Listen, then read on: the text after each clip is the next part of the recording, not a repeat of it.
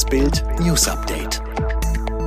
Es ist Sonntag, der 22. August und das sind die Bild Topmeldungen. Bericht über Tote am Flughafen von Kabul. Luke Mockridge spricht sein Schweigen.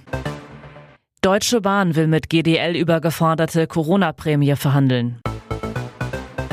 Im Gedränge am Flughafen der afghanischen Hauptstadt Kabul hat es einem Medienbericht zufolge mehrere Tote gegeben. Aufnahmen des britischen Fernsehsenders Sky News zeigten, wie Soldaten mindestens drei Leichen mit weißer Plane abdeckten.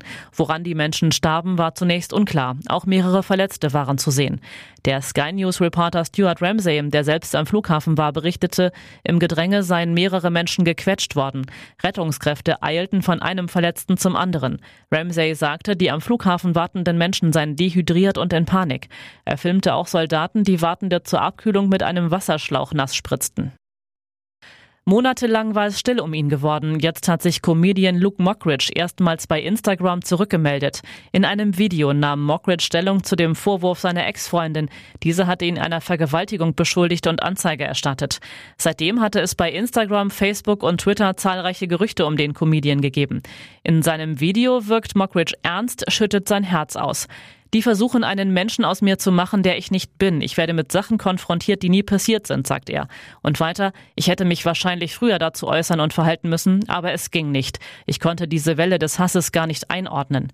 Dann spricht er von seiner Ex-Freundin. Die Trennung sei sehr emotional gewesen. Monate später habe er wie aus dem Nichts eine Anzeige von ihr erhalten. Mit neuen Zugeständnissen an die Lokführer will die Bahn einen neuen Streik im Personenverkehr abwenden. Laut Bild am Sonntag sei man dazu bereit, über die geforderte Corona-Prämie zu verhandeln. Kommt es nicht zu einer Einigung, wird im Bahn-Personenverkehr ab kommender Nacht bis Mittwoch früh gestreikt. Ein Untersuchungsausschuss muss das Afghanistan-Debakel aufarbeiten. Das fordert FDP-Chef Lindner in der Bild am Sonntag. Dabei dürften auch die Geheimdienste nicht ausgespart werden. So müsse man etwa über eine Neuaufstellung des Bundesnachrichtendienstes nachdenken, sagte Lindner. Der Homeoffice-Boom durch die Corona-Pandemie hat auch zu einem Boom bei Cyberangriffen geführt. Die haben laut Bild am Sonntag im vergangenen Jahr einen Schaden von rund 52 Milliarden Euro angerichtet. Experten zufolge nutzten die Hacker aus, dass viele Firmen keine IT-Sicherheit fürs Homeoffice bereitstellen konnten. Die Kommunen haben ein riesiges, ungenutztes Potenzial für Solaranlagen. Mit dieser Begründung fordert der Deutsche Städte- und Gemeindebund in der Neuen Osnabrücker Zeitung ein 5 Milliarden Programm für die Kommunen. Mit dem Geld könnten demnach bis zu 100.000 zusätzliche Solaranlagen installiert werden. Alle weiteren News und die neuesten Entwicklungen zu den Top-Themen gibt's jetzt rund um die Uhr online auf Bild.de.